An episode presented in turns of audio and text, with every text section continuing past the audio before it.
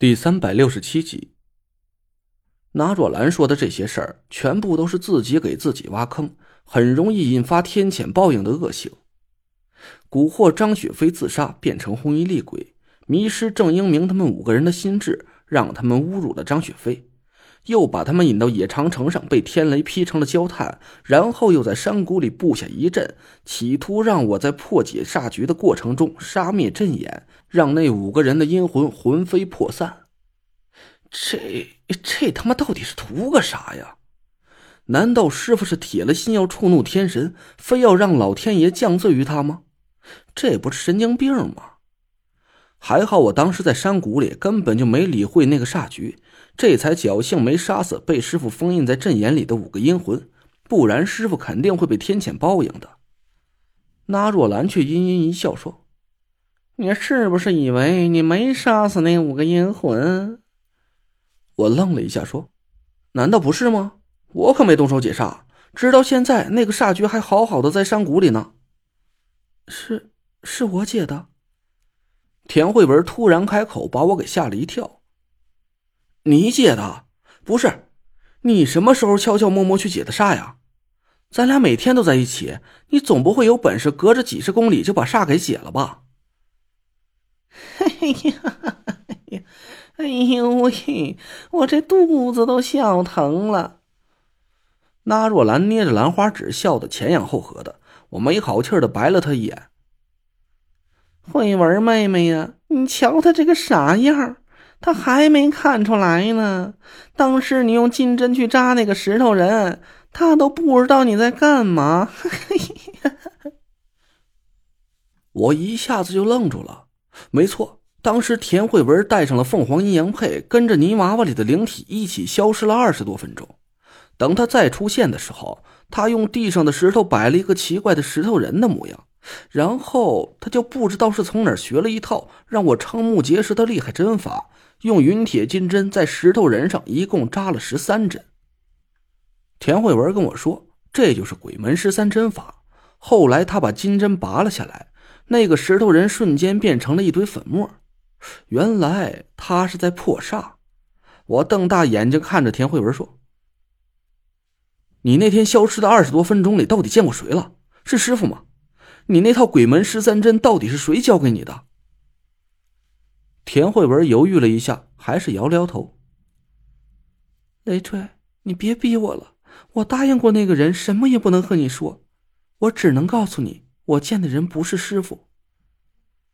我沉默了一下，点点头说：“行，那我不问你关于那个人的事了。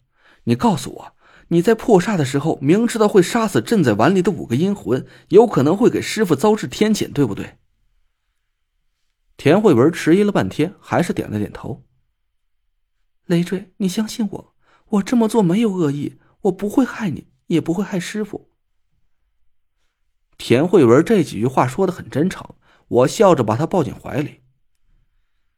哎，我相信你，我什么也不问了。哎呀，你俩讨厌！纳若兰扭着脸对我跟田慧文做出一个嫌弃的表情。我突然想起了一个问题，又八卦了起来。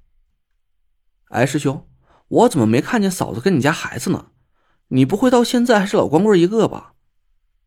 我话刚出口，就感觉田慧文在我胳膊上使劲掐了一下，我顿时就有点后悔了。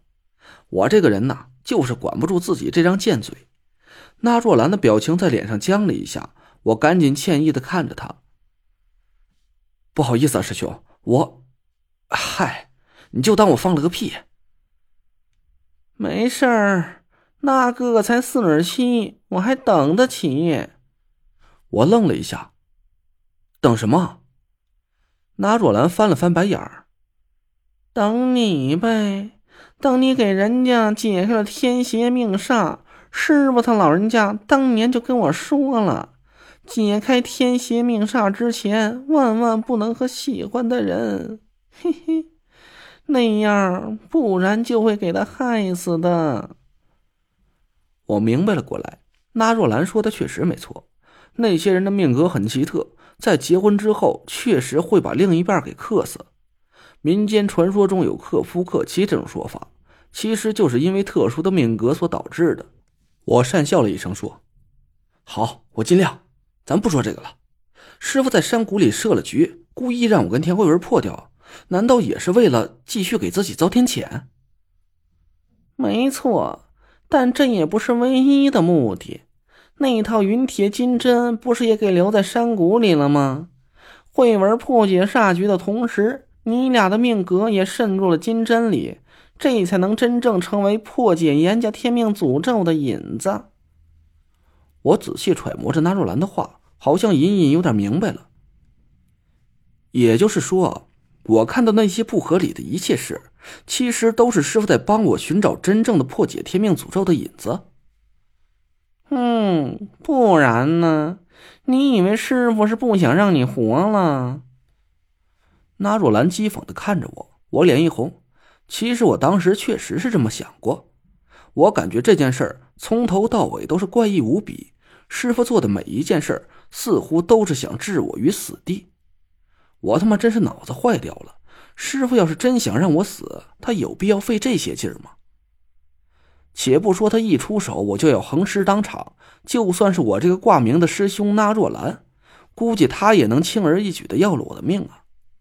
我赶紧扯开话题说：“那师傅到底是为什么一而再再而三的要遭致天谴呢？他活得不耐烦了。”嘿嘿，他确实是活得不耐烦了，不过这点天谴还不至于伤了师傅他老人家的一根汗毛。还得再加把火才行，所以啊，他想了个很变态的法子，只是后来不知道他老人家怎么良心发现，就让我停手了。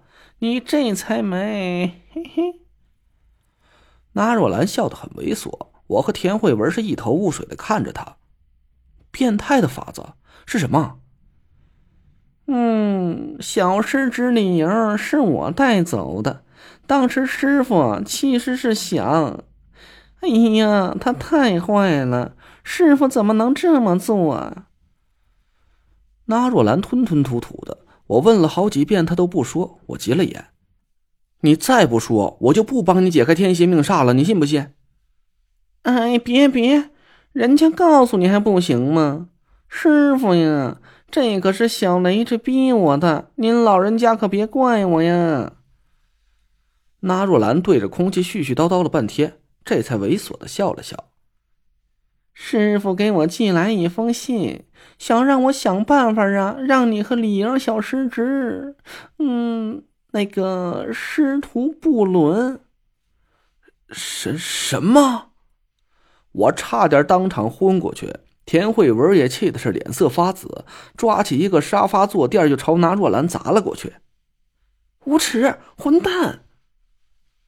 那若兰狼狈的躲在床榻后面，朝我和田慧文是连连作揖。